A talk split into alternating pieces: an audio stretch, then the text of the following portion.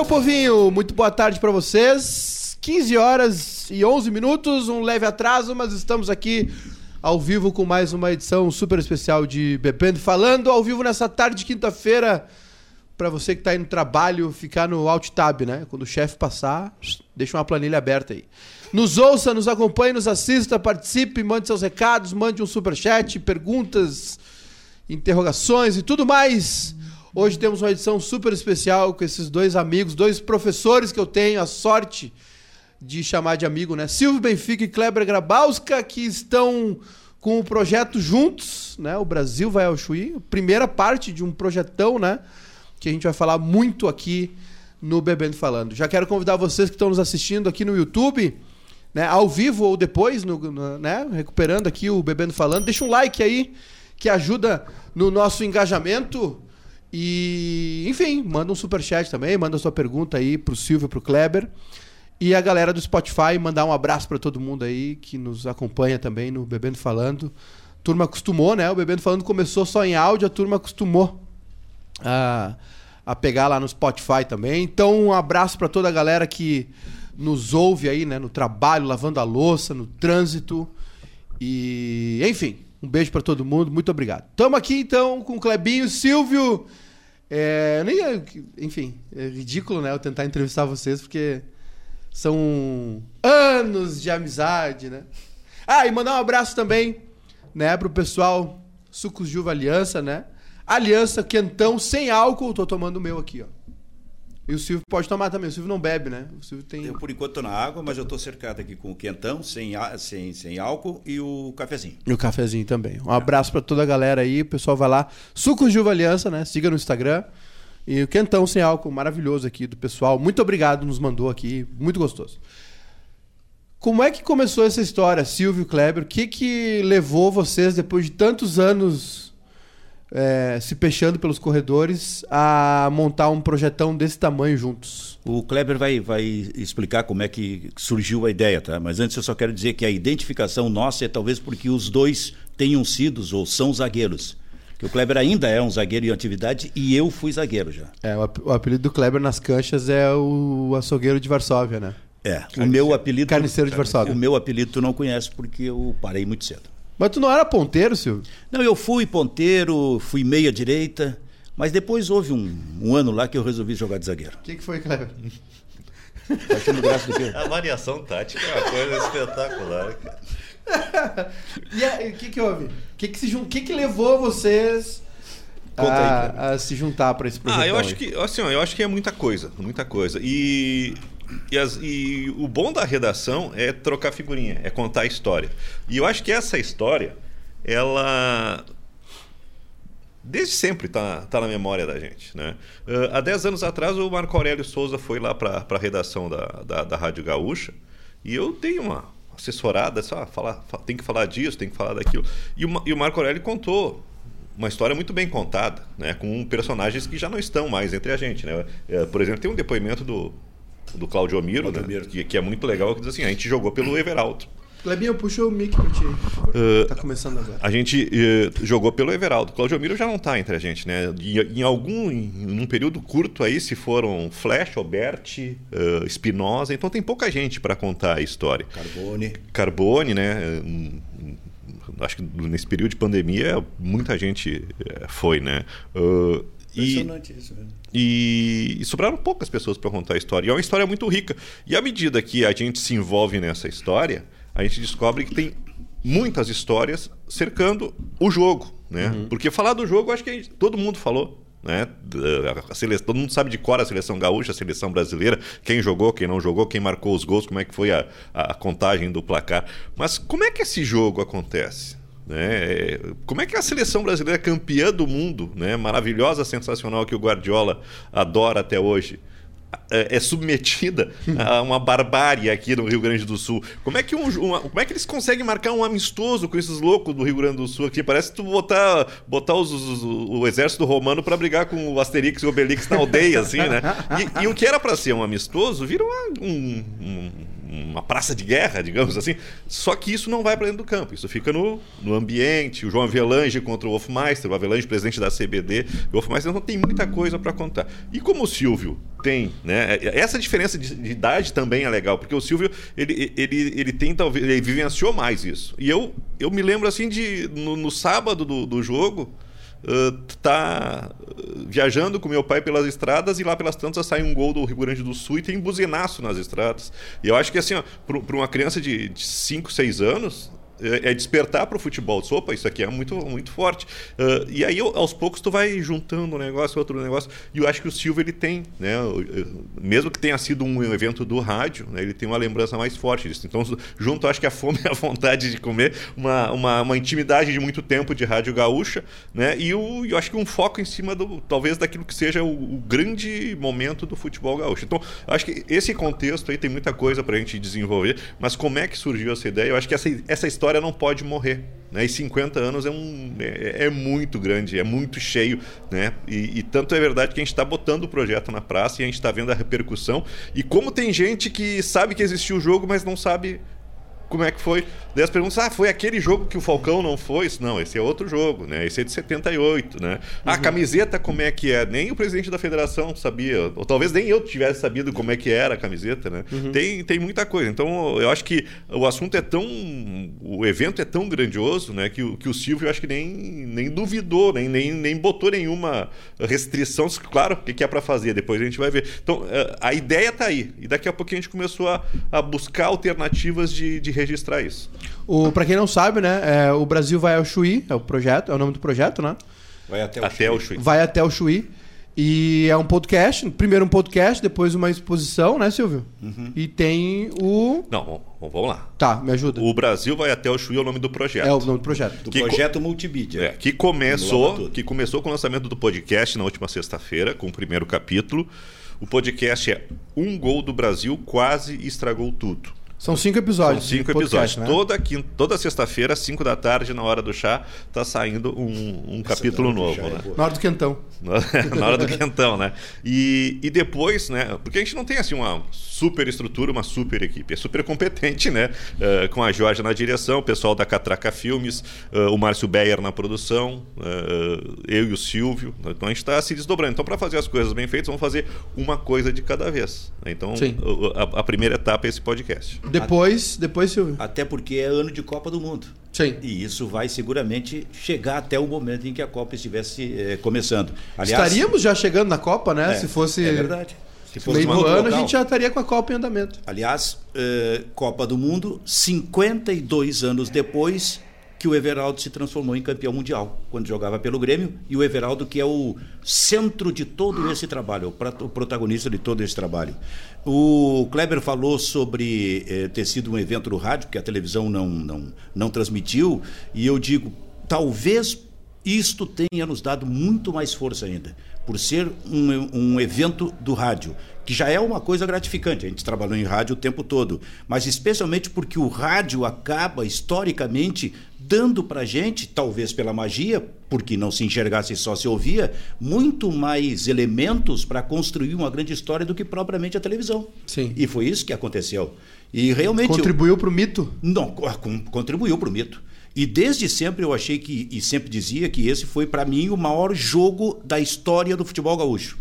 E quando eu digo maior jogo, não é por ter ouvido uh, falar, é porque eu ouvi o rádio e vi tudo aquilo que cercou de certa forma. Se bem que o que, que a gente está descobrindo agora é um negócio impressionante, assustador em termos de bastidores e que a uhum. gente vai contando com o passar do tempo. Sim. Mas o jogo eu estava lá. Eu tinha 17 anos em 1972, já trabalhava em rádio, estava tava virando locutor de rádio na Rádio Osório eu ouvia muito futebol, eu ouvia, ouvia, ouvia muito futebol. Aliás, naquela época a Gaúcha não estava, estava, estava tinha parado com o futebol para voltar em 73. Uhum. Só Parou, tinha um sala de redação. Só tinha um sala de redação. Parou depois da Copa de 70. E a Guaíba mil. E eu estava lá. Desde a, par, da parte da manhã eu já estava no, no, meu rádio ouvindo. Acho que eu não estava. Osório? Em, em Osório. Acho que eu estava de folga naquele sábado, dia 17 de junho de 1972. Estava em casa, ouvindo com o meu pai tudo que cercou o jogo. Mas compreendendo o jogo como um grande eh, evento eh, claro do futebol. Uma seleção brasileira jogando em Porto Alegre contra uma seleção gaúcha, que tinha Figueiredo e Antieta com a sua dupla de zaga, que tinha talvez o maior centroavante do Brasil naquele momento, Claudio Miro, que merecia convocado, também não foi, e que tinha especialmente o Everaldo, uhum. lateral esquerdo, que era o mote daquilo porque ele não foi convocado para uma competição chamada Mini Copa, realizada dentro do Brasil, pela CBD, hoje CBF, presidente da CBD, João Avelange, em aliança com o presidente do governo militar, Garrastazu Médici. Emílio Garrastazu Médici, torcedor do Grêmio, que queria realizar aquela competição aqui, dentro daquele esquema do, do uso do futebol brasileiro, digamos, que ficou bem explícito na, na, na Copa de 70. A Argentina fez bastante isso em 78, fez né? muito, na Copa muito, também. É. Então, uh, uh, mas eu estava ligado no, no, no, jogo, cara, porque eu gostava muito de futebol e sabia tudo de, de futebol, esse tipo de coisa, cara. É, é, jovem, né? E foi um negócio realmente impressionante que aconteceu. Naquela época me chamou a atenção. Mais de, tenta imaginar, mais de 100 mil pessoas no Beira Rio. Absurdo. Mais de 100 mil pessoas no Beira Rio, vaiando o tempo todo a seleção brasileira. e vaiando o hino nacional. Não teve num, hino gaúcho, né? Não num, teve hino Rio Grande Não teve. Né? E numa época de, dita... no... numa época de ditadura militar. Mas aquilo, aquele torcedor que estava lá, os 100 mil torcedores, eles, eles não vaiavam, talvez passasse na cabeça deles, é evidente por muitos, a, a questão de vaiar a seleção ou vaiar o hino nacional em função da situação política pela qual passava o Brasil. Uhum. Mas para a maioria deles, não. A maioria era realmente a questão do futebol, uma causa que surgiu, um levante, como disse o Peninho, o Eduardo Bueno, o escritor, um, um levante que surgiu como se fosse uma guerra dos farrapos, porque o Everaldo, lateral esquerdo do Grêmio, não foi convocado para a competição. Esse é o estopim da, da, do, do, confronto, assim, é, é, a sensação que eu tenho é que era um, foi tipo um duelo marcado, assim, tal hora, tal local, nós vamos é, a gente vai, vai, vai esmiuçar esse, esse motivo, né? Porque tudo foi feito em cima da, das, da, das pernas, né? Porque o, o, jogo não era seleção brasileira e seleção gaúcha, era Hamburgo. Amigos de Everaldo. Ah, não, era Hamburgo da Alemanha e seleção brasileira. Originalmente marcado. E a seleção olímpica com Falcão, Abel, Fred, né? né? Seleção que foi jogar a Olimpíada de, de Munique. Com o reserva Roberto Dinamite. Fazia a preliminar contra o Inter. E aí o, o pessoal do Inter Olha só, a direção do Inter foi solidária a um jogador do Grêmio. Disse assim, ó, vamos fazer a, a mini Copa lá na casa do, do, do, do professor aquele, né? Aqui não vai ter jogo. E aí que começa toda a movimentação.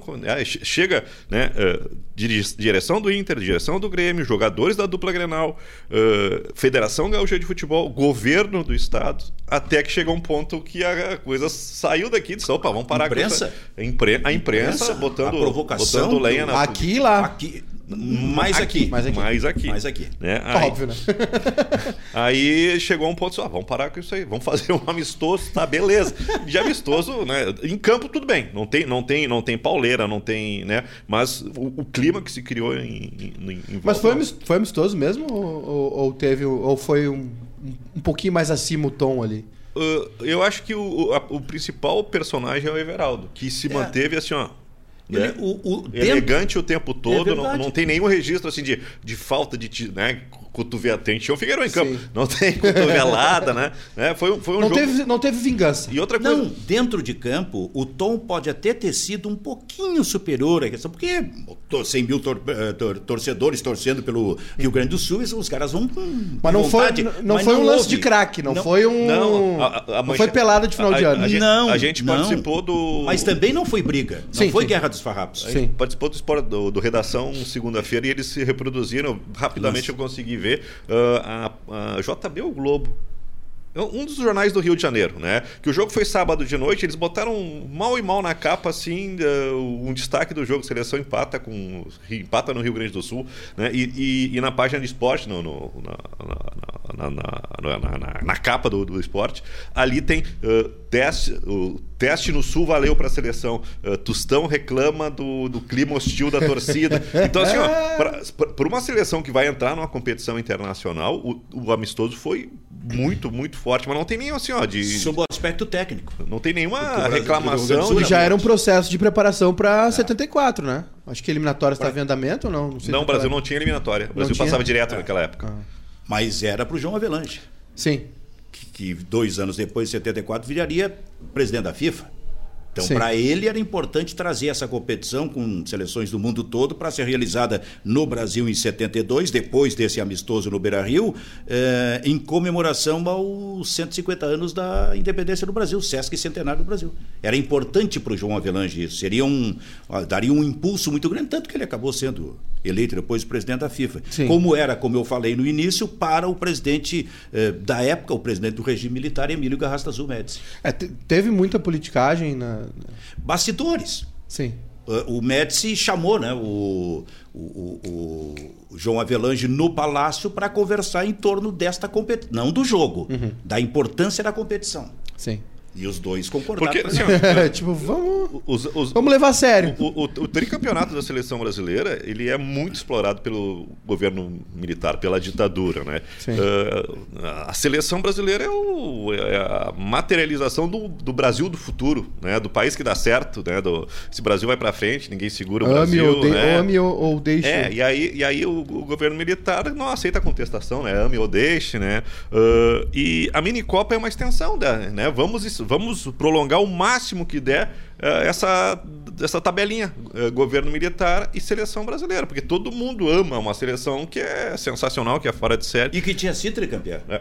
Não tivesse tido. Pois é, é, é, isso é impensável, né? Imagina, vamos lá, o último título da seleção 2002, né?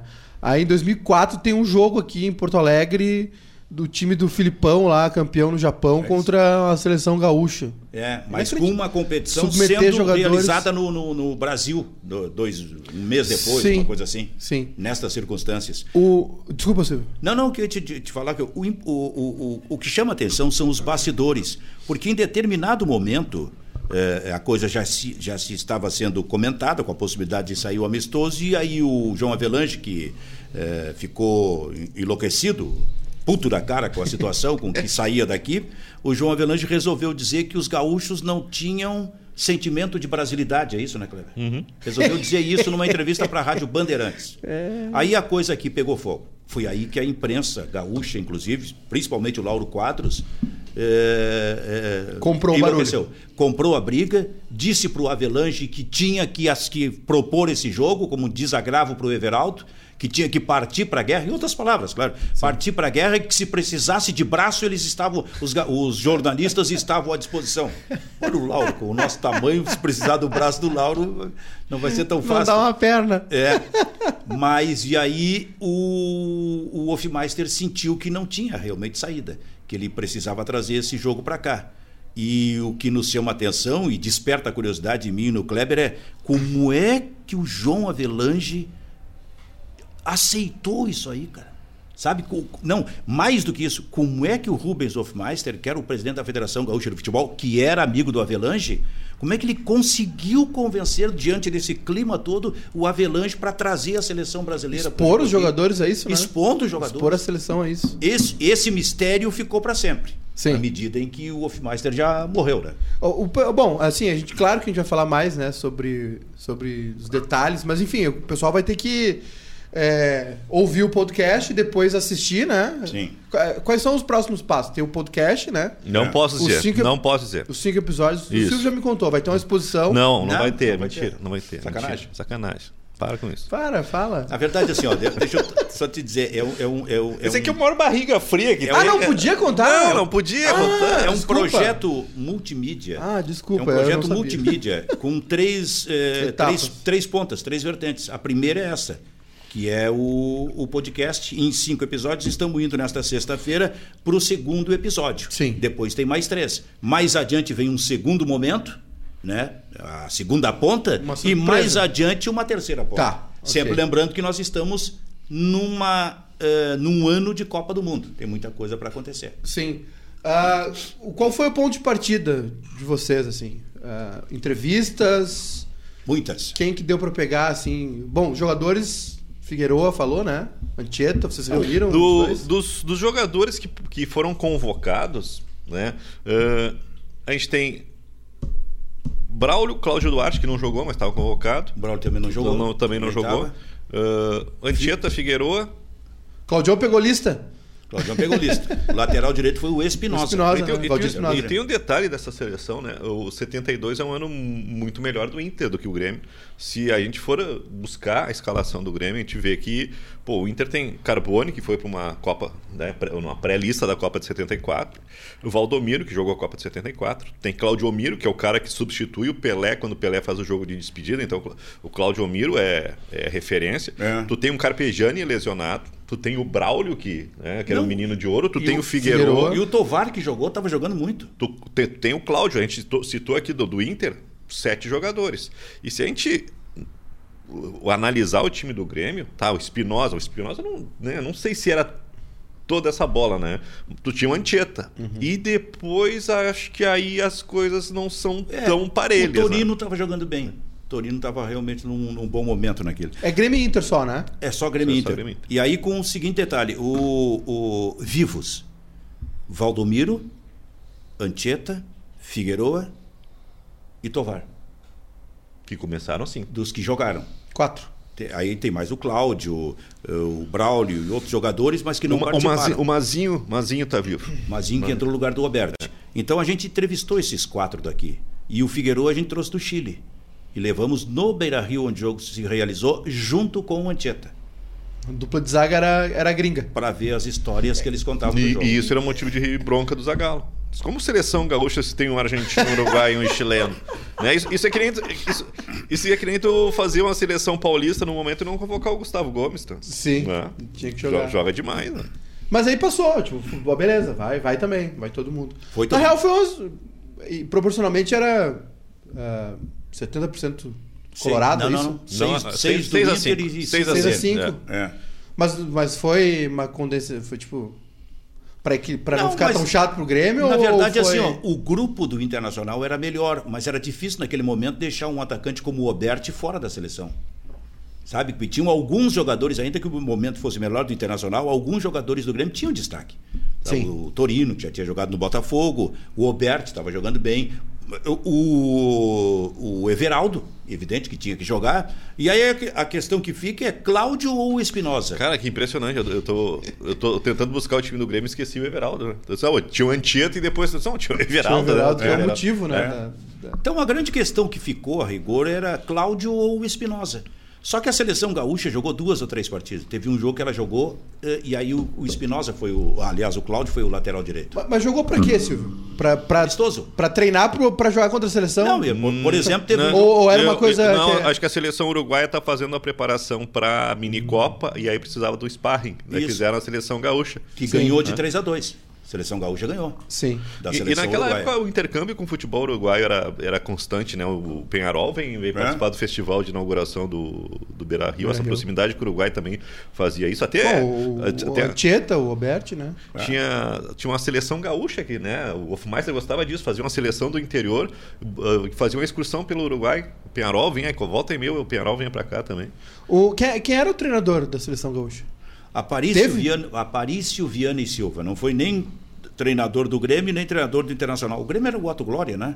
E o do Inter era o. Já, já era o Dino Sani? Dino Sani. Já era o Dino Sani em 72. Não foi nenhum nem outro. Tá? Foi um treinador que foi tudo.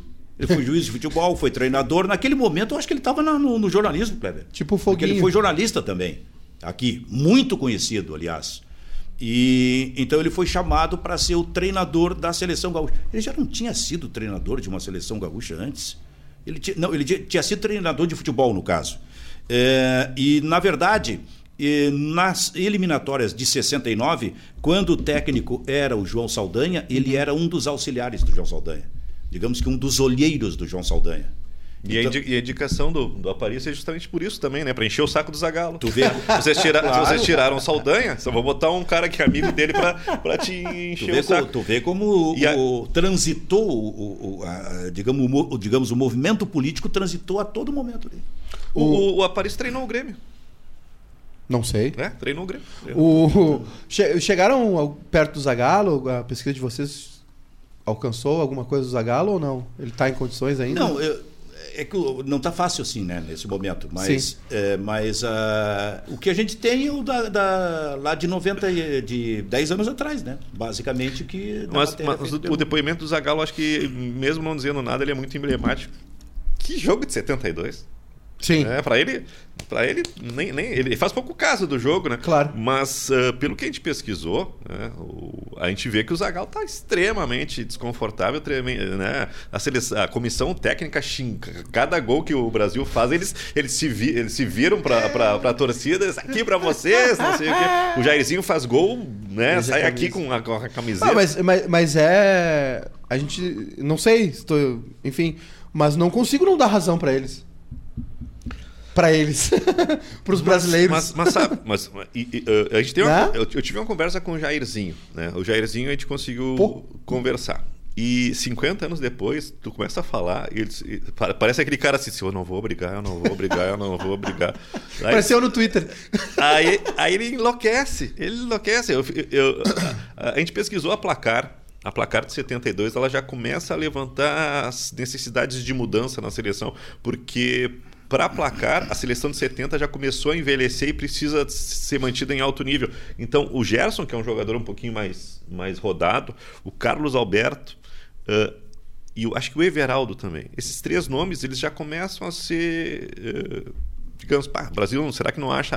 Não está na hora de mudar? E eu pergunto isso pro Jairzinho, mas isso não é uma ideia nossa de 50 anos depois. Isso é uma coisa que o Zagallo já começava a, Tanto que o Zagallo foi o técnico em 74. a testar, né? E a imprensa já começava a, a- a- a perguntar se não, não, não tinha peças de reposição. Afinal de contas, tu perde nada mais, nada menos que um Pelé. Pois é. Mesmo que a geração fosse sensacional, uh, qualquer time sente o impacto da saída do Pelé, né? Mas olha só, isso é impressionante, porque o, o- Gerson, quando foi campeão mundial eh, em 70, tinha 29 anos de idade. Então, em 72, ele ele tinha 31, os caras estão jogando hoje perto dos 40. Sim. Né? O Carlos Alberto é a mesma coisa. Mas para o Carlos Alberto havia reposição naquele momento. Ainda que ele tivesse sido, para mim, foi o maior lateral direito que eu vi jogar. Mas tinha o Zé Maria, tinha o Nelinho, que apareceu em seguida, que foi também para a Copa de 74. Mas é, é- foi, é- é- essa fala é meio emblemática também, né? Porque no fim a seleção chega na Copa e, e toma uma, uma chapuletada daquelas, né? E, e aí tem aquela fala do Zagallo, né? De... É 74 É, que, ele, que é. ele fala da Holanda, É né? que a Holanda. a Holanda começa a impressionar e eles dizem: ah, não tem, não tem que preocupar com essa seleção tico-tico do É. Fubá, né? Seleção tico-tico, acho que não é tico-tico do Fubá. Ah, eles que têm que se preocupar com a gente, né? Então, ah, eu acho que essa Copa de 74 ela é emblemática também porque marca um, um novo momento no futebol. E, e a Copa de 70 ela registra o, a- o ouro em pó, que é a seleção brasileira, né? Você é, você acha que o jogo impactou de alguma maneira nessa, nessa sequência da seleção ou foi só um, um capítulo histórico foi- eu mais pra foi- gente do que pra Não, acho que foi um recorte apenas, para a seleção brasileira. um parênteses? Tanto que a seleção ganhou a, a mini-copa, né? Sim. Eh, Decidiu com, contra Portugal, ganhou de 1 a 0 o gol do Jairzinho. É, fez uma, fez uma mini Copa sofrível, né? É, é verdade. É, não, não teve a exuberância da Copa de 70, Ah, os resultados todos magrinhos e o, e o, e o título vem com gols 44 É, segundos. né? exatamente. Só, que a, a, a questão foram também, assim, o, o- digamos que, a, a expressão que eu usei agora há pouco tempo, os recortes daquele jogo. Daqui a pouco, Jairzinho, o Paulo César Caju, falando que ó, só faltava pedir passaporte pra gente para entrar no Rio Grande do Sul. Sabe? É, As na, coisas. na, na matéria do, do Marco Aurélio Souza para Esporte É. Espetacular, o, o Rivelino diz: Nossa, parece que a gente estava jogando no Uruguai.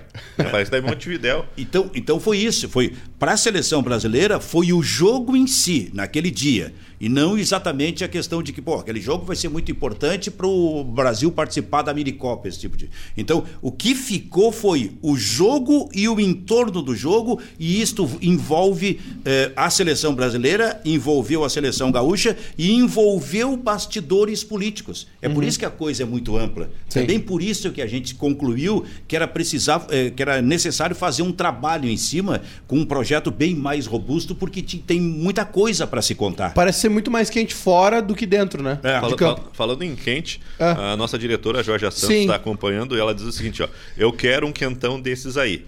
É. O- o os recados dela. O Brito era mais velho também. Uh, não batam na mesa e o total foram 25 entrevistas até agora. Participação muito boa da Jorge. Quentão da aliança vai pra Dona Jorge, então. Esse é a, ca- acho que a ca- tá cheia a caixinha? Acho que é o café? Quero café. Ah. Vou, vamos providenciar um quentão Não pra batam Dona na Jorge. mesa é muito bom. Não batam na mesa. É, é normal. Uh, eu- Ô, Jorge, a bater na mesa consagra. É. Consagra, consagrou ênfase. muita gente. Pô, Ó, Deixa eu aproveitar, diga. o Maica, a respeito desse jogo. Perguntou se esse jogo foi importante para a seleção. Eu acho que ele foi muito mais importante para o futebol gaúcho. Não só pelo resultado, não só pelo, pela solidariedade e movimento de união em torno do Everaldo, mas porque ele começa a despertar a atenção do centro do país para alguns jogadores que estavam aqui meio que esquecidos, meio que congelados. vitrine, porque né? porque ah, tem muita coisa interessante nesse jogo, porque em 72 o Beira-Rio tem apenas 3 anos de idade. Três. Né? 3 anos de idade. Sim. E, Caramba. e vir a Porto Alegre era um acontecimento. Conhecer o Beira-Rio era um, É. né, um marco... Muito por isso houve o interesse de fazer jogo aqui. Aliás, eu acho que tinha jogo marcado, se não me engano, pela Minicopa aqui para o Rio Grande do Sul. Aliás, historicamente, o Beira-Rio sempre foi palco da seleção, né? Foi? É, não, mas a- eu me lembro daquele um amistoso Brasil-Argentina, acho que foi em 98, foi um 3x0 maravilhoso Não, mas, que eu mas- fui. Mas, bem antes disso, o, o, o Beira Rio foi inaugurado em 69 e em 70 tem um jogo da seleção brasileira contra a seleção argentina aqui. Pois é. E ali a seleção argentina ganhou. E ali, já antes do Zagallo, e ali já começou o- a pressão para a saída do João João, Saldanha. Saldanha, do cargo de técnico. E ah, nesse, nesse momento de 72, ah, existe uma reclamação muito grande pelo corte do Everaldo, que dos jogadores campeões do mundo no México em 70, foi o único que teve um corte por questão técnica. Né? Não é por lesão, não é por indisciplina, não é por suspensão, é, é um corte técnico. O Zagallo disse: eu vou botar o Marco Antônio e o reserva vai ser o Rodrigues Neto. O Zagallo na época não era técnico exclusivo da seleção, ele era técnico do Flamengo e o Rodrigues Neto era o lateral esquerdo do time dele. Ah, o Félix machucou a mão, foi convocado, machucou a mão, ah, foi cortado, por Por isso, isso o Leão foi Leão titular. titular.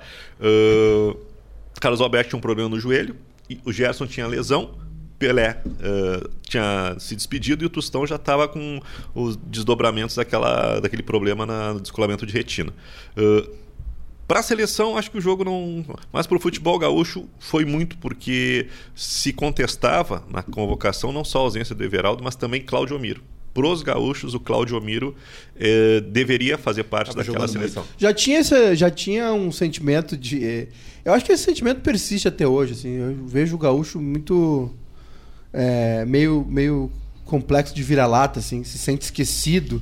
Div- diversas vezes a gente vê assim.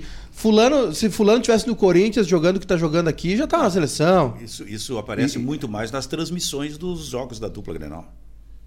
É, tipo assim, quando é contra um time carioca, um time paulista, a transmissão que vem de São Paulo, do Rio de Janeiro, Não, a teve toda, a- toda hora se fala sobre O- isso. a, né? a transmissão aqui agora de Inter e Flamengo no Beira Rio da Sport TV foi, foi assim, foi escandalosa, né? Parecia que era o Flamengo contra o Colo-Colo do Chile. Pega. Não Mas- era. mas- agora, esse Mas último que o Inter venceu. Atlético Mineiro e Flamengo ontem, o, o Hulk deitando e rolando, e o Atlético jogando um baita do segundo tempo. E, E o centro é o e- Flamengo. E, e o jogo, e a, na- a transmissão murcha. É. A transmissão murcha.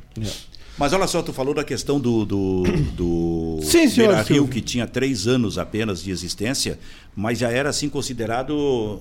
Um, ó, talvez só perdesse para o Maracanã, que sempre foi, né? O Maracanã é o maior, maior, eh, estádio do Brasil, coisa e tal, e agora tem o Beira Rio. Coisa tal. O Figueroa me contou, quando ele esteve aqui, eh, que ele estava jogando no Penharol. Penharol era um grande time, um grande time de futebol assim como o Nacional. Era uma rivalidade, e os dois campeões de Libertadores, aquele final dos anos 60. Sim. E o Penharol veio jogar com o Internacional na inauguração do Beira Rio. E os jogadores do Penharol, pô, Porto Alegre, o que, que tem lá? O que, que a gente vai fazer esse jogo lá? Não sei o quê. Aí o Figueiredo me disse que quando entraram no Beira Rio, eles se impressionaram. Que estádio é esse? Sabe? Novinho. novo, um baita do estádio, eles ficaram realmente impressionados. E isso, evidentemente, que impressionou também o, o mercado brasileiro. Por isso, a, a, a CBD querendo fazer jogo aqui. E era, era muito maior que o, que o Olímpico, né? Sim. Cento, deu, o que, que deu de público? Cento e tantos mil? Cento, perto de 110 mil. Puta. É, o, o, o, o Bordeiro é de 106.454, se eu não me o engano. borderou, né? É, só, só que ah, tem muita gente fora do, Do fora, estádio. fora do estádio. Ah, chega um momento que as pessoas, que os portões são arrombados.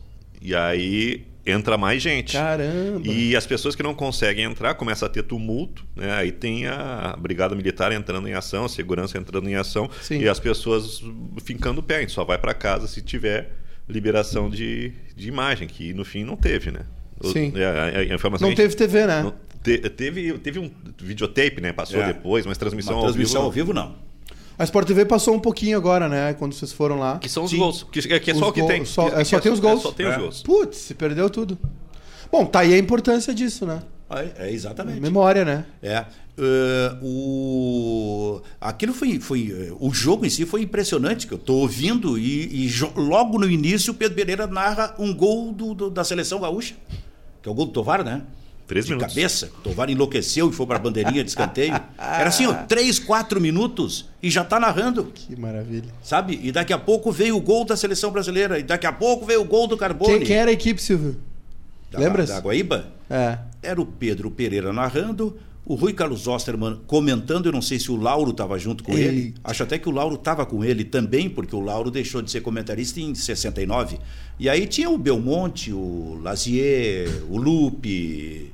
Eh, sabe? Esses eram os Foda, repórteres. foda. Eu, eu sei que É, o, foda, o, né? o, o, o, o, o Lazier tá na, na goleira. O Hã? Lazier, o Lazier é repórter de goleira. É. É, repórter de goleiro É, do é. jogo. E foi, e foi um dos entrevistados da gente. É? Porque, é, o Lazier, como repórter, Claro, viveu, né? viveu muita coisa. Ele estava no, no jogo do Gol Mil do Pelé, né? Sim, Em 69, no Maracanã. sim. E ele teve uma encrenca com o João, com o João Saldanha, não foi, Kleber?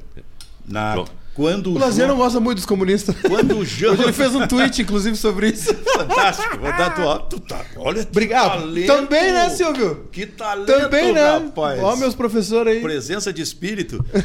E, e ele teve um- realmente uma confusão numa pergunta que ele fez para o João Saldanha, depois que o Saldanha, que ainda era o técnico da seleção, invadiu a concentração do Flamengo para dar um tiro num técnico chamado Justrich, que era o técnico do Flamengo. Dá um tiro. Tu, tu, tu consegue imaginar isso aí? Não. Claro que não. Consegue imaginar isso? O técnico. o- Tenta, tenta imaginar o Tite invadindo uma concentração brabo com um técnico que criticou ele para dar um tiro no cara. Isso não existe, né, cara? Existe. Pois existiu naquela época. Nos últimos momentos do João Saldanha como técnico da seleção. O ponto de partida do jogo, então, é uma revolta. De novo, né? Assim como na. Levante. Um levante, Um assim levante como na, na Revolução. Por causa do, do Everaldo, né? Da não convocação do Everaldo. Do Everaldo. Ah, e o ponto de partida de vocês na pesquisa qual foi? Porque eu sei que vocês conseguiram muita coisa do Everaldo, né? Tem um É- resgate histórico É aí. que, é que o Everaldo tem a filha do Everaldo, né? que tem um bom depoimento realmente para dar. É, que viveu. O, o Everaldo viveu muito uh, pouco tempo 30 anos. Quanto né? tempo ele, quanto tempo depois do jogo eh, do amistoso ele morreu? Quatro anos. Não, dois anos. Morreu em 74. Não, do amistoso, dois Do anos. amistoso, dois a, a anos. Copa é Quatro anos depois 70, do o amistoso mundial. 72 e o Ele tava em 74. atividade ainda, né? É. Mas a gente foi descobrindo, e isso vai ser colocado com o passar do tempo, muita coisa em, em relação ao Everaldo. Ah, não vamos dar spoiler. O Everaldo, é, o Everaldo é fantástico, que ele viveu 30 anos apenas. 30. 26 campeão mundial, 28 episódio desse jogo, com 30 ele morreu, acidentado na estrada. A filha dele, a Denise, estava no acidente com 6 anos de idade, foi uma das- que escapou, mas viu, Tem memórias viu tudo vívidas. aquilo, conviveu com todo aquele trauma, né? Tem memórias nítidas. Do... Tem, tem memórias. E coisas que ela nos contou que realmente são marcantes e que vão aparecer no trabalho conforme ele for feito, for sendo realizado. E o que mais? Uniforme, acharam? Eu, eu sei que tem alguma coisa no brechó ali, né? No brechó do futebol. Não sei se é desse jogo. Não, Apareceu o- alguma coisa de uniforme? O- a, a- Da seleção? a gente tem. A gente tem o. Tem a, a camiseta do, do primeiro jogo contra a seleção uruguaia.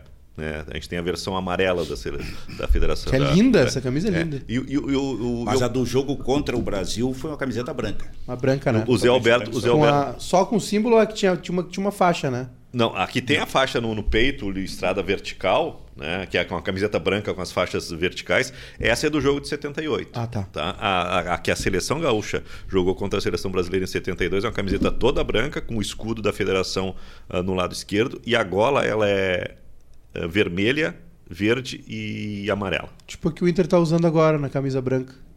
Esse uniforme novo do Inter. Tem É, um o detalhezinho In- do, o do Rio In- Grande do Sul. É. Não, não por isso, não sei, É, mas enfim. é, mas pode ser. No- sabe que no brechó do Moinhos ali tem camisa, né? Tem uma amarela, se não me engano.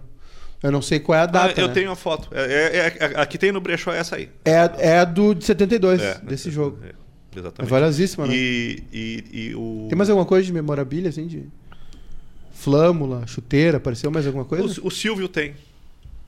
O Silvio, É que eu estou procurando a. o Silvio tem o, o- o relatório de convocação e toda a programação da seleção, da seleção gaúcha. Né? Quem são os jogadores, os nomes dos jogadores, quem é o roupeiro, quem é o chefe da delegação, quem é o treinador, o cardápio, a roupa que tem que se apresentar e horários. Tudo. Ah, eu não admito que o cardápio da seleção gaúcha não tenha sido um churrasco. Não. E O- carreteiro com sobra. O lanche, o, o lanche é, é café, é café, ah, ch- café, chá. Ah, acho que outra bebida não me lembro. Não, não é quentão. ah, e bolacha Maria. Não, e eu, eu tenho, eu tenho e o cardápio da. Ó, se eu tiver aqui, ainda vou dar o toque do cardápio. É que eu tô, eu tô pegando a camiseta. Sim. Tô recortando a camiseta aqui para que tu. Mas tu tens a camisa? Não, né? A camisa Não. você não tem. a Ou cami- tem? A camisa, não- eu não sei se eu consigo Ah, colocar aqui, não vai aparecer ali, né? Se mandar pra mim, se mandar para mim, eu passo pro Bruno ali, Então, ele vou- coloca vou te- no ar. Vou te mandar então. Manda no WhatsApp que eu Tá. passo pra ele ali. Perfeito. Chegará aí para ti daqui a pouquinho. Mas Ah. o, essa questão do. É que o, o, o Everaldo era muito organizado. Uhum. Né? E daqui a pouco a- o, o neto dele me ligou dizendo: Olha isso aqui que o, que o avô deixou. Que o vô deixou. E era toda a convocação feita pela Federação Gaúcha para os jogadores que iriam participar do jogo. E que ficaram concentrados cerca de três dias. Essa é a- a- Teu nome é Júnior Maicá? É, Então vou passar para ti. José, José Antônio. Esse é o nome artístico para fugir dos credores. O, a minha senhora estudou, fez um mestrado, né, sobre memória e patrimônio e, e ela fala muito sobre a construção do imortal, sobre mesmo? como as pessoas é, é, Criaram o Grêmio. cons- Te mandei, te mandei. constroem o mito, né? Algumas conscientemente, outras inconscientemente, né? Que parece ser esse caso do Everaldo, né? Que é essa é a, é a construção do imortal, da memória, né? De guardar as coisas de forma organizada, enfim, tem tem pessoas que Dele. Porque. Dele, dele. Porque a memória dele. gaúcha já esqueceu do Everaldo. Tanto que Sim. se discute o que, que é aquela banda. Se discute não, se, se, se, se nomina de outra maneira e de uma maneira equivocada o que, que é aquela banda, a estrela na bandeira do Grêmio, né? porque a bandeira do Grêmio tem uma estrela só, né? Que é o Everaldo. Só uma estrela amarela que é o É. Everaldo. A- O, o, o que o Grêmio usa na camisa Isso. que são alusões aos títulos, mas a bandeira tem A uma estrela bandeira só. É o Everaldo. E, e- e isso angustia muito a família do Everaldo. Saber que, talvez até porque seja um ano de Copa do Mundo, que o pai, no caso a Denise falando, ou, ou o avô, no caso o neto falando, é, é, é, enxerguem que ninguém mais fala do Everaldo, que ninguém Sim. mais lembra do Everaldo. Isso também foi uma coisa que nos impulsionou, sabe? Uma questão de, de justiça, porque vários gaúchos depois foram campeões eh, mundiais. O Oreco foi campeão mundial, eu acho, né? O- É, mas era jogador do Corinthians. né? mas já, já jogava no Corinthians, o lateral esquerdo, era Oreco daqui. é um baita tá? nome. Então o Everaldo foi o cara que abriu as fronteiras como um gaúcho campeão mundial, tanto que ele era chamado de o gauchão Everaldo pelo narrador O José gauchão da Copa. É o gauchão da Copa, José Geraldo de Almeida. O gaúcho da Copa. que era, que era o, o- o- o- narrador daquela Copa do Mundo pela televisão. Sim. Então ele abriu essas fronteiras. Passados 52 anos, pouca gente sabe quem é o Everaldo. E o Everaldo, cara, foi. A a história do Everaldo ela é, ela é, ela é realmente é rica. E tu sabe que eu assisti a Copa de 70 com 15 anos de idade, e logo que eu vi a Copa, para mim, eu já botei na minha cabeça: esse, esse é o melhor time que eu vi jogar. E para mim é até hoje. Tá? Só que eu fiquei na mem a memória, eu com 15 anos, era a memória técnica, questão técnica dos jogos, do, do, do, do- time. Então eu só lembrava dos grandes jogadores. Eu passava, de certa forma, direto pelo Brito, ou pelo Everaldo, sabe? Por, por Mano, esses era uma seleção que tinha Pelé, Rivelino, Tostão, Claro. Gerson. É difícil não. Só que Era, daí. não focar nesses, era né? uma seleção só de camisa 10. Só que na pandemia, há dois anos, o Sport TV relembrou todos os, jogo- os jogos do Brasil naquela Copa. E aí eu fui mais detidamente ver o Everaldo. O Everaldo jogou muito naquela Copa. E não jogou todas as partidas. Jogou muito na Copa e era muito importante sob o aspecto tático, né? Porque volta e meia ele fazia aquela figura. O Roger, é incrível isso, Kleber. O Roger, quando foi jogador do Grêmio, ele fez o que o Everaldo fez em termos de posicionamento tático. Roger Machado. O Grêmio lar... o Roger Machado, o Grêmio largava com o Arce pela direita, o Brasil largava com o Carlos Alberto. E o Everaldo segurava um pouco mais atrás para ser esse espécie de terceiro zagueiro e o Roger também fez isso. De certa forma. Então foi assim que jogou o, Everaldo. O Everaldo ele era uma. Dois laterais esquerdos negros. Negros. do Grêmio. É, exatamente. E, e com a mesma característica, né? Não eram, joga... É- é não eram isso aí. laterais de, de apoio, eram jogadores de, de posicionamento, jogadores táticos, né? E o Everaldo. O Roger tem, acho que, dois, três gols pelo Grêmio. É, acho que 4 ou 5, né? E É. o, o Everaldo, acho que na carreira toda, marcou 4 gols pelo Grêmio, se eu não me engano. Então são Olha números, são números muito parecidos, né? Comportamentos parecidos, função tática parecida, e o, e o Silvio falou bem, né? Ah, porque do outro lado tu tem uma flecha, que é o Carlos Alberto no- na seleção e o, e o Arce no, no Grêmio, né? Com um trabalho ofensivo de muita qualidade. né? Então o, O- negócio é o seguinte, olha Olha lá, aqui. ó. Silvio, ó. Olha só. Tá lá na tela a camisa. Ó, tá lá. Tá lá o time. É, o Espinosa, mais baixinho, depois o Schneider, que era goleiro do Inter. Da esquerda pra direita Da de pé, né? direita, é isso. De pé. Espinosa, Schneider, Anchieta, Figueroa, Everaldo, Carbone. Abaixo, Valdomiro, Tovar, Claudiomiro, o, o Oberti e o Torino. E aquelas crianças ali, tem um, O- tem um de camisa do Inter e do Grêmio. O, o Colorado é o Marco Antônio e o, e o gremista é o Luiz Fernando, se eu não me engano. Cara, essas crianças ali, que Aham. idade elas tinham ali? que idade elas tinham ali, essas crianças? Que canalha. Essas crianças têm, têm hoje perto de quê? 55 anos, devia ser umas Deve crianças de uns... 3, 4 É, anos. deve ter uns 55. Não acharam essas crianças? Essa- é, Vamos achar elas. essas, essas crianças são contemporâneas, meus, são meus contemporâneos, deve ter uns 5, 6 anos ali. Tu vê, tu vê como é interessante isso aqui, expor essa essa foto É aqui com essa com esse caráter aqui do meu lado. Mas é interessante Quem expor essa- pegou, pegou. Inter- Interessante expor essa foto, porque daqui a pouco pode ter alguém que diz, pô, mas isso- essas crianças eu conheço, isso, um delas sou eu. É, assim. acho que dá pra lançar essa corrente aí nas redes sociais pra gente.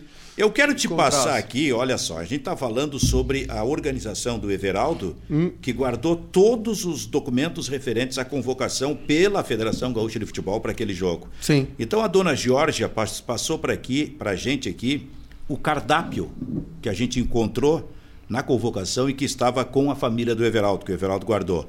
Foi numa sexta-feira, dia 16 eh, de junho. Almoço às 12h30 para 22 pessoas. Bife à milanesa e bife passado. Podia, tu podia propor isso aí aqui. O bairrista fazia isso aqui. Ah, Márcia hoje- Pra gente repetir, né? Márcia aqui é craque. Bife à milanesa e bife passado. Arroz, feijão, batata frita, Nutricionista do caramba pra seleção, né? ovo estrelado, salada de palmito com tomate agrião, pão. A sobremesa, frutas e compota, mais café e chá. Bebidas, refrigerantes, guaraná. O que, que é isso? Guaraná. Ou mineral. Guaraná papai? Ou mineral? Pepsi? Pepsi, Pepsi, perfeito. Eu digo, pô, essa, essa eu não conheci. O lanche para 22 pessoas às 4 da tarde. Olha o lanche, olha o lanche. Leite ou chá, refrigerante, que tem que ser necessariamente Guaraná, com bolachas. Bolachas. Com Esse era o lanche. E a janta, atenção. Isso na sexta-feira, antes do jogo. O jogo seria sábado, na concentração. Canja de galinha.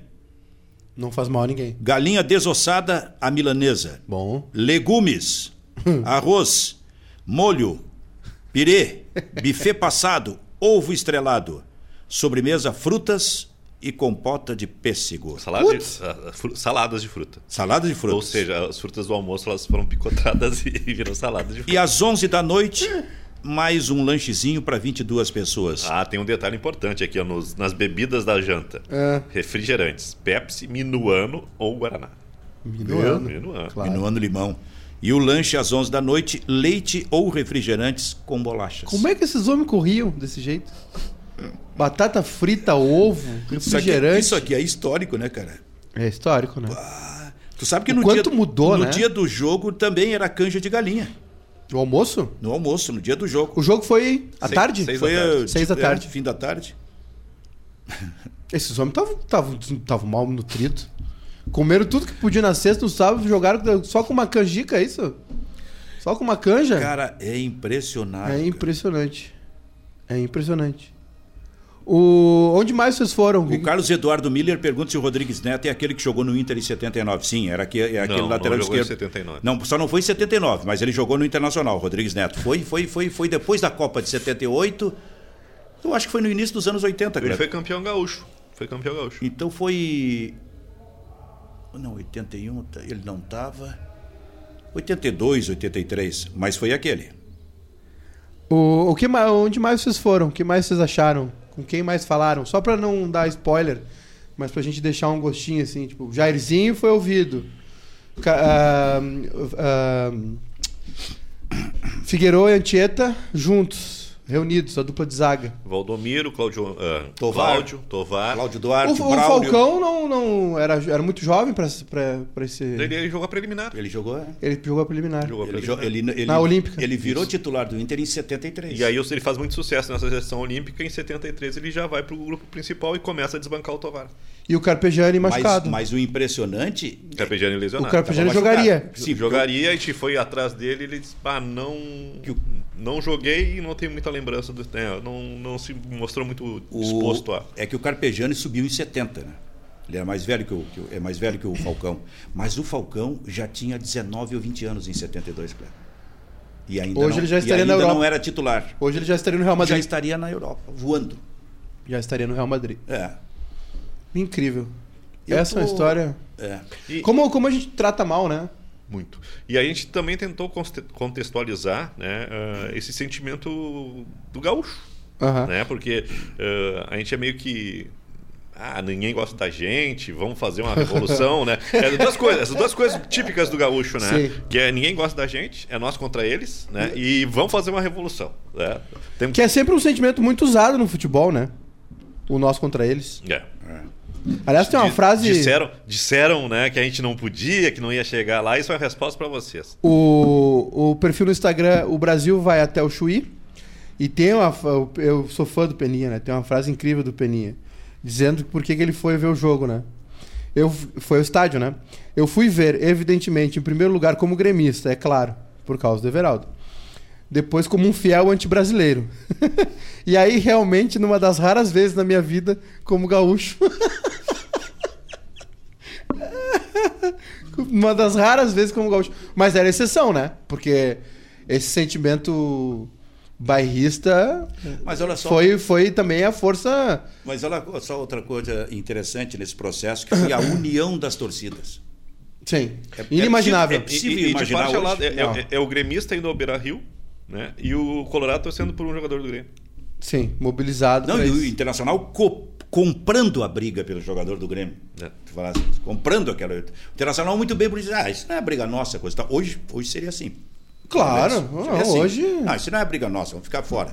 Não, comprou a briga. pelo Tocaram um telefone na cara do jogador do Grêmio lá. O presidente do Inter subiu três horas depois, não falou nada lá. A pedra lá no Vila Sante. Hoje em dia tá tudo bélico, né? Pois é, Esse é um sentimento que o futebol se perdeu, né, Silvio? se perdeu. Se perdeu. Aliás, é, Era, um- era uma outra rivalidade, né? Aliás, se a gente pensar bem, em 1967, a dupla Grenal só disputava o Campeonato Gaúcho e o campeão participava de uma competição chamada Taça Brasil, só o campeão. Tá? Em 1967 se- saiu um torneio de nível nacional com 15 times, chamado Roberto Gomes Pedrosa. Só que em 67 o Inter ainda não tinha o Beira-Rio. Sim. Ele tinha os eucaliptos, acanhado. E o Grêmio tinha o Olímpico. O que, que eles fizeram? Os dois clubes. Eles fizeram uma espécie assim de. o que se chamava na época regime de caixa único. E o Internacional foi jogar todas as partidas no Olímpico.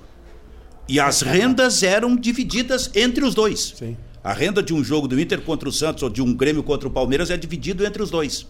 E isso durou 67 e 68. 69 o Inter tinha o Beira Rio. E, e- e era comum assistir, eh, ver torcedores do Grêmio em jogos do Internacional ou torcedores do Inter em jogos do Grêmio. As, as pessoas iam para o estádio para Ver jogo. ver jogo. Porque ah, esse, essa maneira como se comportava o futebol brasileiro, ela, ela dava muita, muito destaque, muita visibilidade para Rio e São Paulo. né? Então, ah, até mesmo a- as transmissões de rádio né, chegavam aqui, Rádio Nacional, Bandeirantes, Globo, né, Tupi, dos jogos do Rio e São Paulo. Então, tu, tu tinha um imaginário, tu sabia que a seleção era bicampeã, que aquele jogador era sensacional, ah, e tu não tinha um confronto, né, uma comparação do potencial do futebol gaúcho com esses times. tinha parâmetro. Com, esses times. O que, que acontecia? Tinha a Taça Brasil. Né? Então era só o, camp, o, campeão estadual. Uh, o campeão gaúcho ia jogar contra o campeão catarinense, depois uh, o paranaense, e depois chegava. Né, se passasse... Parece o Universitário dos Estados Unidos agora, de basquete, E- e- que é regionalizado. E aí tu ia chegar num confronto ou com o campeão do Rio ou o campeão de São Paulo, e ali tu. E tu- aí parava. E parava, tu não, não, não, não conseguia. Sim. Quando entra o Robertão em 67, não é mais um mata-mata, é um campeonato. E aí tu, tu ganha um, né? Tu empata outro, tu faz um gol no, no, no Pelé, tu faz Tanto um é verdade um que o Inter foi vice-campeão em 67.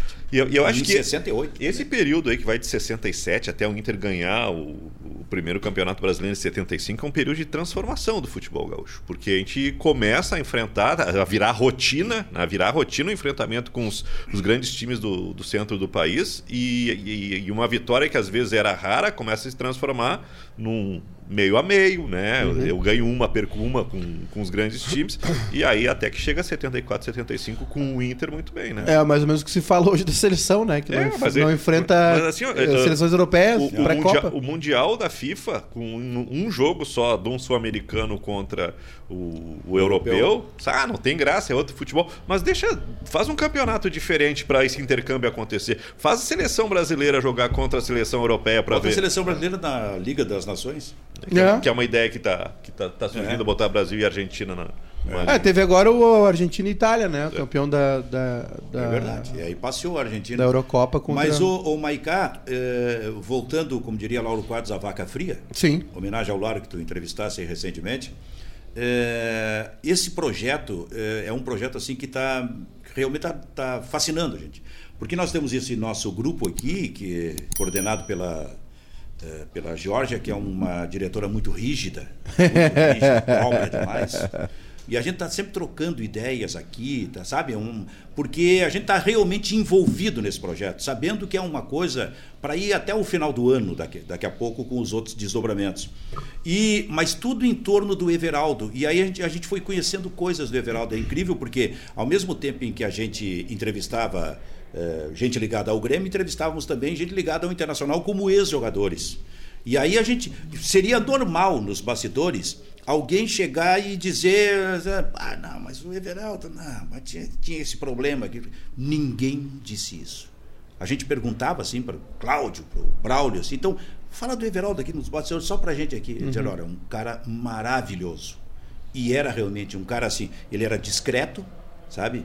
Um cara de, de nível, tranquilo, foi discreto no dia do, do jogo, discreto sem estardalhaço, eu quero dizer. Sim. Jogou bem a partida, mas sem estardalhaço, esse tipo de coisa. Então, era assim o Everaldo. Tanto é verdade que quando ele morreu em 74, e ele praticamente já estava fora do time do Grêmio, ele estava inclusive fazendo campanha política.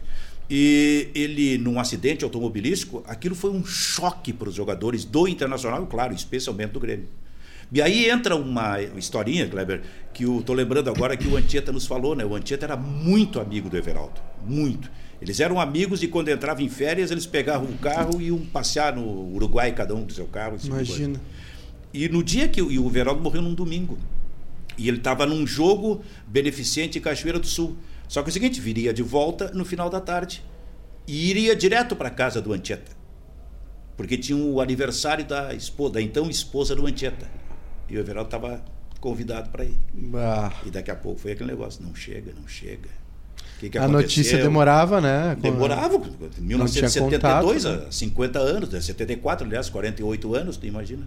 Até que chegou a informação definitiva. Imagina o baque que foi aquilo. O, o, o Everaldo é, é, uma, é uma figura importantíssima, né? Da, da- na história do Grêmio, principalmente. Aliás, ah, quem quiser saber mais detalhes do Everaldo, amanhã tem o capítulo exatamente sobre Everaldo. Amanhã- Então tu não pergunta mais nada Não, sobre não vou perguntar nada, Tá não. proibido de falar Não, sobre eu Everaldo. já falei pra vocês não darem spoiler. Mas assim, é. Como, de novo, né? Como a gente lida mal com as nossas memórias, né? Como, é, como o Grêmio. O Grêmio deveria ser um, um- o principal interessado em manter essa, essa memória viva do Everaldo. né? Concordo contigo. Acho que, eu acho que o, o pouco caso, não sei se esse é, a esse é o termo, né? ah, do Grêmio com o Desleixo. Ever- é, ele meio que repercute não só no Grêmio, mas acho que no futebol gaúcho. acho que a- a federação, acho que, né, acho que deveria ter um, alguma coisa maior para o Everaldo. É, os, o- os Estados Unidos têm essa. Eu gosto muito do basquete, né? Mas eles têm em todos ah, os esportes, enfim, o Hall da Fama, né? Sim. Que tem todo ano tem um evento, que todo ano, né, elege uma. Bom, tem da música também, né? Tem a turma do ano, né? O pessoal entra pro Hall da Fama e tal, tem o, o In Memória, né? E tal. E, e- e é uma desvalorização do produto, né? Pô, o futebol. Cara, o que, que é o futebol brasileiro, né? Eu acho que é. Junto da música é o nosso principal cartão de visita. Onde tu roda o mundo, alguém vai falar Pelé, Ronaldinho, Ronaldo. E a gente não toma conta disso. E, e é, e, o, e o negócio que a gente falava na época do, do, do livro do Sala e tal. E do, o Santana. O Santana morreu, levou todas as histórias junto com ele. Ninguém biografou o Santana vivo. Ninguém documentou o Santana vivo. Tem as colunas e tudo mais. Isso é só um exemplo, né? De como a gente podia, de repente, É. tomar. Que bom que vocês estão fazendo isso, né? Que, Né, e- que fundamental isso. E à medida que o tempo passa, a gente conversa com as pessoas e a memória se apaga. Então é, é preciso, né, é, é- é importante o que o, Ma- o Marco Aurélio Souza fez com o Esporte Espetacular 10 anos atrás. Ele já pegou algumas coisas lá que serviram de guia para esse projeto. Uh, só que a- à medida que a gente vai conversando com as pessoas, né, uh, a memória oral né, não é a documentada. né? Eu, eu acho que foi isso. Né? E, e, e coisas que a gente tinha certeza, a a gente vai confrontar. Ah, e aí como é que foi aquilo? Ah, não me lembro. Será que foi assim? Então é, é importante estar sempre uh, arejando, né? pesquisando, trazendo os novos, novos elementos. Uh, a pesquisa na, na- na revista Placar traz, traz muita coisa, nos jornais tra- traz muita coisa, né? Uh, e infelizmente a gente perdeu muito das pessoas que, que, que fizeram parte daquela história, que é uma história muito bonita e O- muito rica, né? O narrador, né? Pedro Carneiro Pereira, né? Seria um relato importantíssimo, né? É, o- a gente conseguiu falar com o filho do Hofmeister. É. Né? Que o Hofmeister é uma pessoa Era fundamental. a peça-chave, ele, né? ele, ele, ele mesmo sendo amigo do Avelange, ele encurralou o Avelange para sair esse jogo, né? Uh, Isso, isso aí é, é mérito, né? Toda essa articulação para fazer esse jogo passa Essa pela, politicagem. pela maneira que o Hofmeister conduziu o negócio. Ah, é persuasão, né? Trazer a seleção campeã do mundo pra jogar um amistoso contra uma seleção regional. O, O, tu ia adorar o Everaldo. o... Não tem dúvida. Mas tu não sabe por que, que tu ia adorar. Por causa da música? Do samba. Everaldo era enlouquecido por samba. Vocês iam tocar juntos. Hoje ele teria, sei eu, 80 anos de idade, tu ia estar do lado Nossa. dele. 80 não, tava, estaria chegando aos 80, tu ia estar tocando um, um- fazendo um samba. Tem com ele, nem roupa pra isso. né? Ele era bambas da orgia. Sim. Né? Historicamente, Bambas Azul, Grêmio, né? É. Imperadores Inter. Apesar do Santana, né? Ser imperadores, né? É. É uma grande contradição, entre aspas. Te- Ficou algum legado, assim, ale- além de toda essa história rica e maravilhosa, assim, vocês acham que eh, eh, esse amistoso deixou um impacto no futebol gaúcho, além dessa vitrine para os jogadores? Qual, qual seria o legado desse, dessa Eu, partida? eu, eu acho que sim. Eu acho que o, o legado é começar a enxergar o, o futebol gaúcho de uma outra maneira.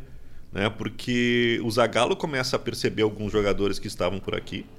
Né? E, e, Valdomiro. E, passa a ser mais Valdomiro é- constante. o né? Valdomiro para a seleção é fruto desse jogo. Pa- passa a ser mais constante a convocação da seleção brasileira. O que antes era esporádico, quem sabe, es- escala, Sadi, eh, Everaldo. Everaldo, né? Ah, Daqui a pouquinho. Alberto, goleiro. Tem, tem, tem o Claudio Miro, que é chamado para aquela convocação em 71 no lugar do Pelé. O Valdomiro diz que o desempenho dele naquele jogo foi, foi fundamental. O Carpegiani vai para a Copa de 74. Né? Então, eu acho que esse jogo eu acho que dá, um, dá uma autoridade, dá personalidade ao futebol gaúcho a nível nacional. É isso? É isso. É isso. O legado é esportivo mesmo. É esportivo. O- e, e o Valdomiro é o maior exemplo disso. Porque o Valdomiro acabou indo para a Copa de 74 com o Zagallo e virou, inclusive, titular da seleção brasileira lá em 74, né? E É, ele se- apareceu se eu- muito nesse jogo. Aliás, deu o cruzamento para o Claudio Miro fazer o terceiro gol da seleção. Se eu não me engano, 70 e... não sei se 72 ainda, ou 73, tem uma seleção de novos, né? Uma espécie de seleção de novos, um amistoso no Recife, e é a primeira convocação do Valdomiro, fruto desse jogo. É, exatamente. Eu vou. A gente vai começar a imprimir os boletos aí, tá? Pra mandar pra todo mundo que assistiu e ouviu pela aula de graça aí, que não vai ser de graça dessa vez. O... Deixa eu perguntar pra vocês. Eu estou sempre conferindo aqui para ver se não tem nenhuma orientação da direção. Ela, ela me mandou uma informação aqui, mas mandou um emoji de. Ah, não é pra falar. Pra não falar um, um detalhe aqui. Mas é. Só eu- pra te enlouquecer. Mas não, mas eu já esperava, foi difícil realmente. Ah, deixa eu dizer, o vindo para os dias atuais, assim, vocês acham que o Grêmio sobe? Faz- transformar Sobe, isso aqui em Barrista sobe, FC agora, sobe. que o pessoal tá com saudade. Sobe.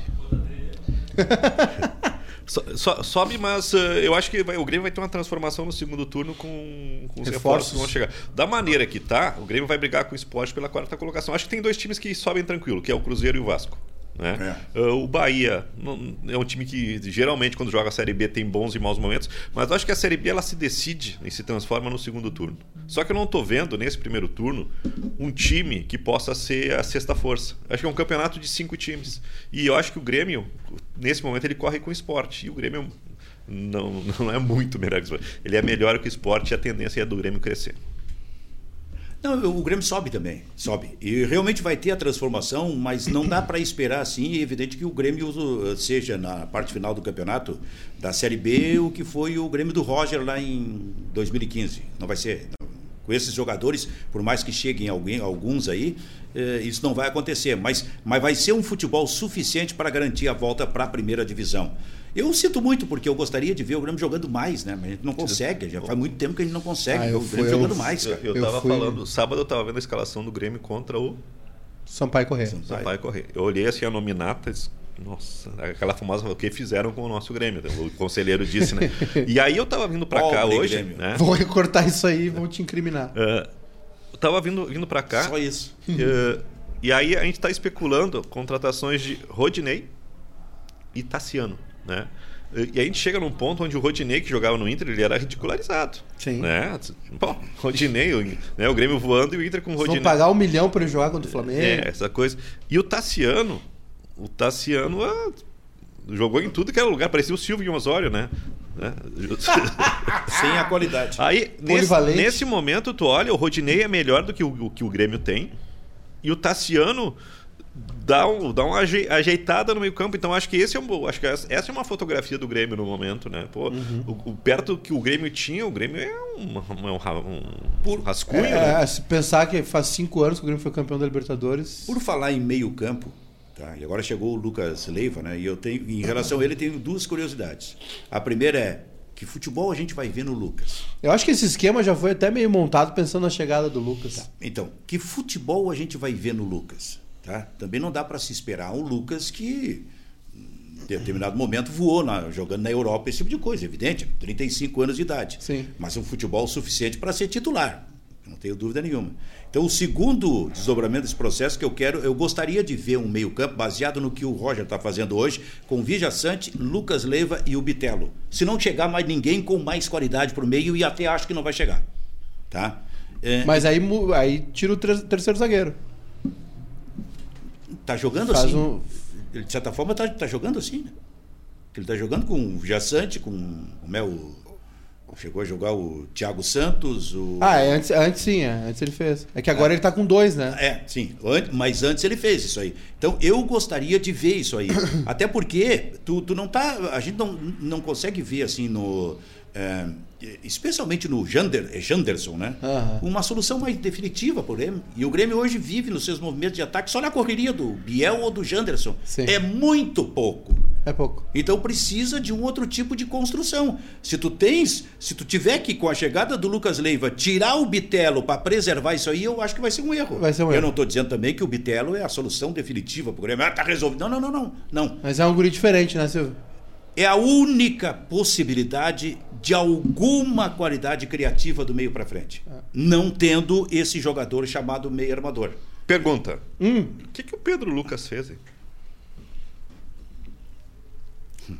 é da base do Grêmio. Se ele fosse tipo o Janderson, ele tava jogando. Impressionante isso. Se ele tivesse o destaque do Atlético Goianiense, ele estaria jogando. É que, é que tá, o Grêmio mandou o Léo Pereira embora e para trazer o Janderson. Então deixa o guri, que de repente tu vende ele daqui a pouco. É. Ontem ele tava jogando contra o Goiás na Copa do Brasil. Agora eu, eu, eu, não- eu olhei, eu, eu fui em dois jogos agora, no Sampaio e no Novo Horizontino, né? Sou idiota, né? Sou idiota. Não, Sou- Grêmio Novo parece. Horizontino, terça, nove e meia da noite, num frio, sábado de manhã, Grêmio e Sampaio Correia, eu sou idiota. O esquema funciona, mas é isso aí, Silvio. O, o- a defesa é muito boa, né? Funciona bem. Só que do meio pra frente, pra jogar nesse esquema, precisa de jogador inteligente. É isso aí. Esse meio precisa funcionar muito bem. É. Então, como tu não tem o armador, digamos, é o, o, o Benítez idealizado pelo Denis Abrão. É um monte de craque. Pode, né? Então tu tem que fazer esse movimento do meio-campo a partir desses jogadores, desses volantes com alguma qualidade melhor aí. Então eu gostaria de ver esse tipo de, de meio-campo no, no, no time do Grêmio. É, eu perguntei do E Grêmio. aí eu se escolhe se vai ou não com três zagueiros. Eu perguntei do Grêmio, vou ter que perguntar do Inter. Sobe.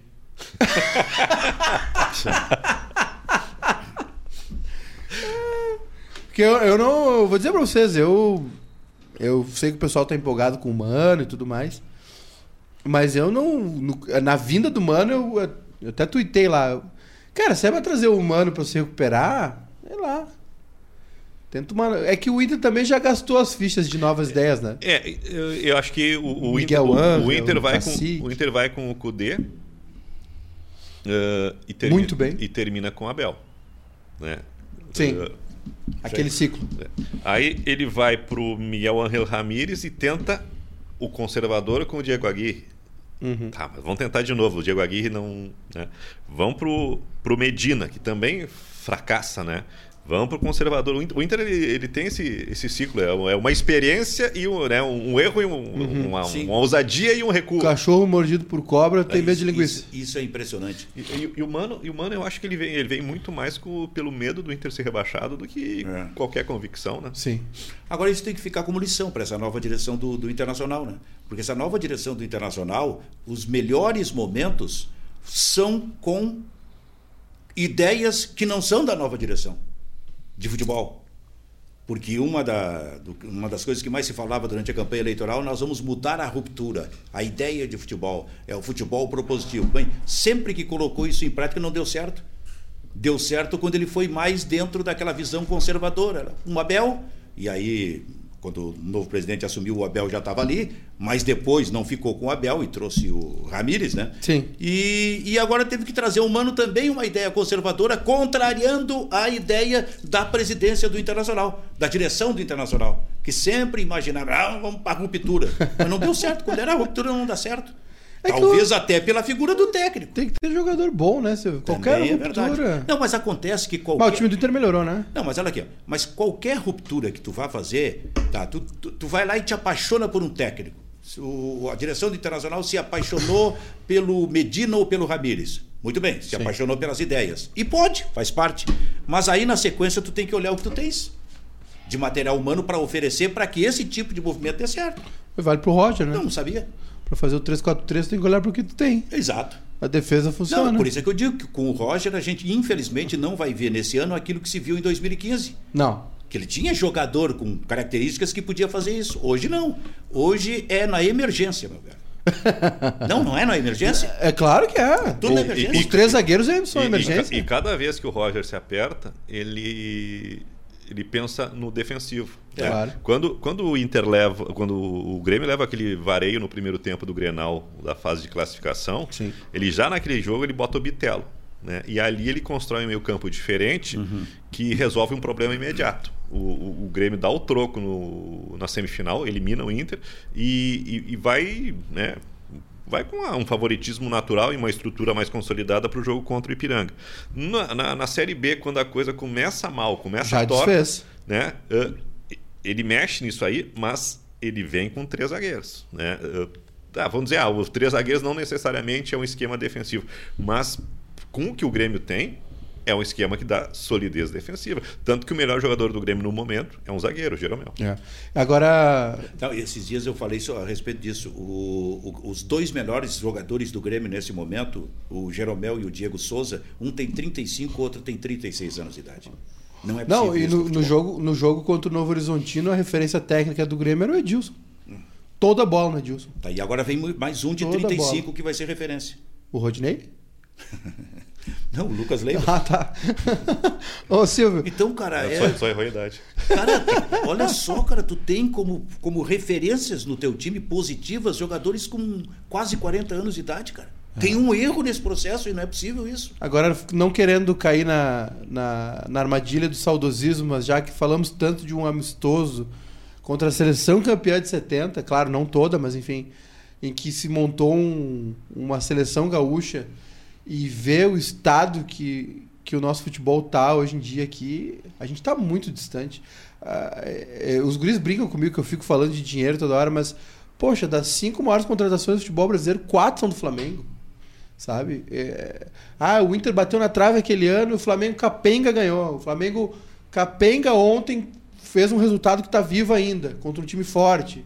Sabe? A gente ficou muito para trás, né? Mas tu fica falando de dinheiro o tempo todo. Ah, mas eu gosto. Dinheiro na Porque tu cotas, porque cotas. tu tem eu, dinheiro. eu gosto porque tu tá eu gosto desse precisando. movimento Qual? de enfraquecimento do futebol gaúcho. É? Sim. Por quê? Porque vem alguém e vai comprar. Tu É, acha que tu é a favor da SAF? Sim. Eu acho que tem que vender também. Tem que vender porque aí a gente vai ter tanto no Grêmio Porque como aí no os caras vão tomar conta do dinheiro, porque o dinheiro é deles. E acho que aí não vai ter essas- esses absurdos que a gente vê, como contratar Diego Forlan, Tardelli e tá. Vamos lá. O Aham. que, que fica? Tu vai, tu vai depauperando teu, É. teu caixa, aí um ano, ah, fazer a, a Célia Inter, a Célia Grêmio. Aí dá, cai. dá- dá errado. No, no ano seguinte, tu tá. Aí tu vai ter que tra- contratar o Rodinei, Sim. Moisés. Mano. Sim. Aí tu Três sai, na, zagueiros. tu sai na correria para contratar. As pessoas e não tão- contrata um de Não, 30 e ago- poucos. agora vai ser uma festa no seu rádio aí no Grêmio. É. Vai vir de tudo que é lado. Quanto mais a a água bate na bunda, mais. Mas o que mais me espanta no futebol, é, futebol de uma maneira geral, não futebol necessariamente dentro de campo, é, da dupla Grenal é o, é, o, é o tipo de gestão que ainda existe. Gestão com métodos ultrapassados, Sim. com a ideia de que um vice de futebol político é fundamental. Nós ainda estamos nisso, cara. Ah.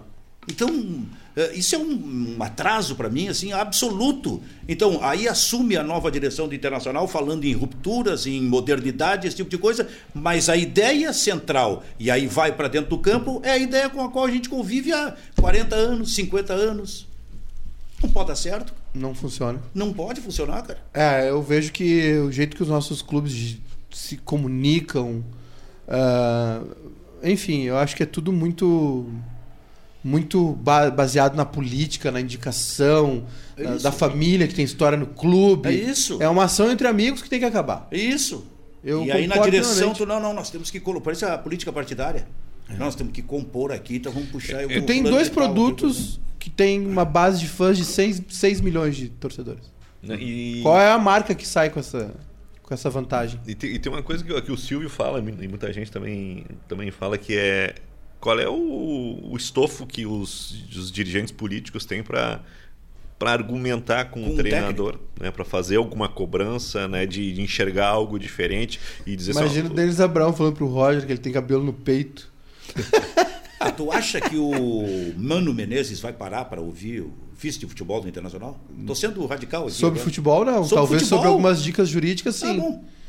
Mas eu estou falando sobre futebol mesmo, Claro. né? Porque esses caras, eles podem, assim, ó. O técnico de futebol pode ter a sua ideia de. eh, olha, eu gosto mais do, do- do- Expressões que se usa, do futebol reativo. Então, vou montar o meu time desse- dentro desse modelo. Ou futebol propositivo, vou montar assim, sabe? E, e ele estuda para isso, ele trabalha isso, ele olha para os jogadores. como é que treinador eu posso é bom, fazer né, esse tipo E aí, quem é o, o- o- hoje, pelo, pelo, pelo, pelo momento que a gente vive, ainda de gestão de futebol, através de um departamento de futebol do Internacional, ou do Internacional do futebol, com um cara político indicado, qual é o técnico que vai ouvir esse político? Pro treinador é até bom, Silvio.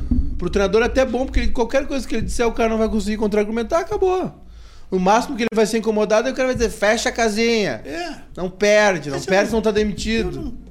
Se falar de bola, bola mesmo, não, não, Mas não eu- tem conversa. Eu não sei se até é Não bom. tem diálogo. Se até é bom. Pode ser bom se ele se, se for autossuficiente demais.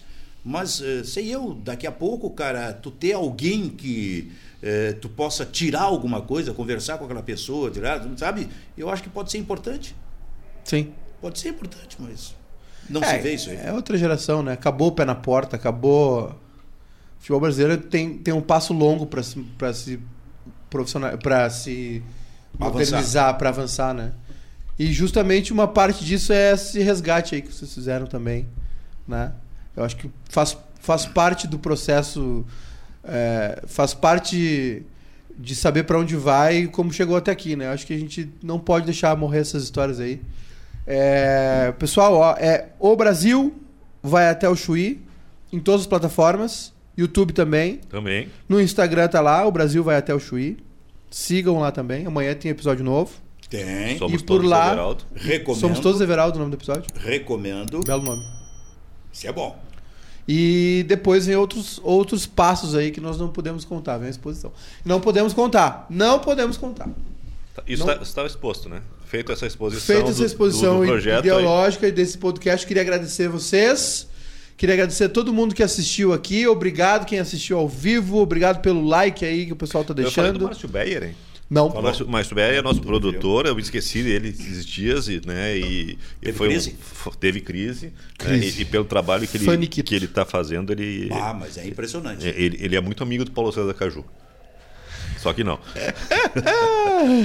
Ah, obrigado a todo mundo que tá assistindo na, não ao vivo também E- e, e, ó, tá ouvindo no o- Spotify. O, nome do podcast, o projeto é O, Brasil, vai até o Chuí. E o podcast é Um Gol do Brasil quase estragou tudo. Ah, mas quanto nome também? É que são vários Mas, produtos. mas se Que são, balaca se de são vocês. vários produtos dentro de um projeto, Claro. cada produto tem o seu nome. O projeto eu- eu em posso- si é eu o po- Brasil vai até o Chuí. Eu Claro. posso explicar os nomes, só para terminar? Por favor. Uh, O, o Brasil vai até o Chuí é uma faixa que está estendida, é um movimento popular da torcida, né?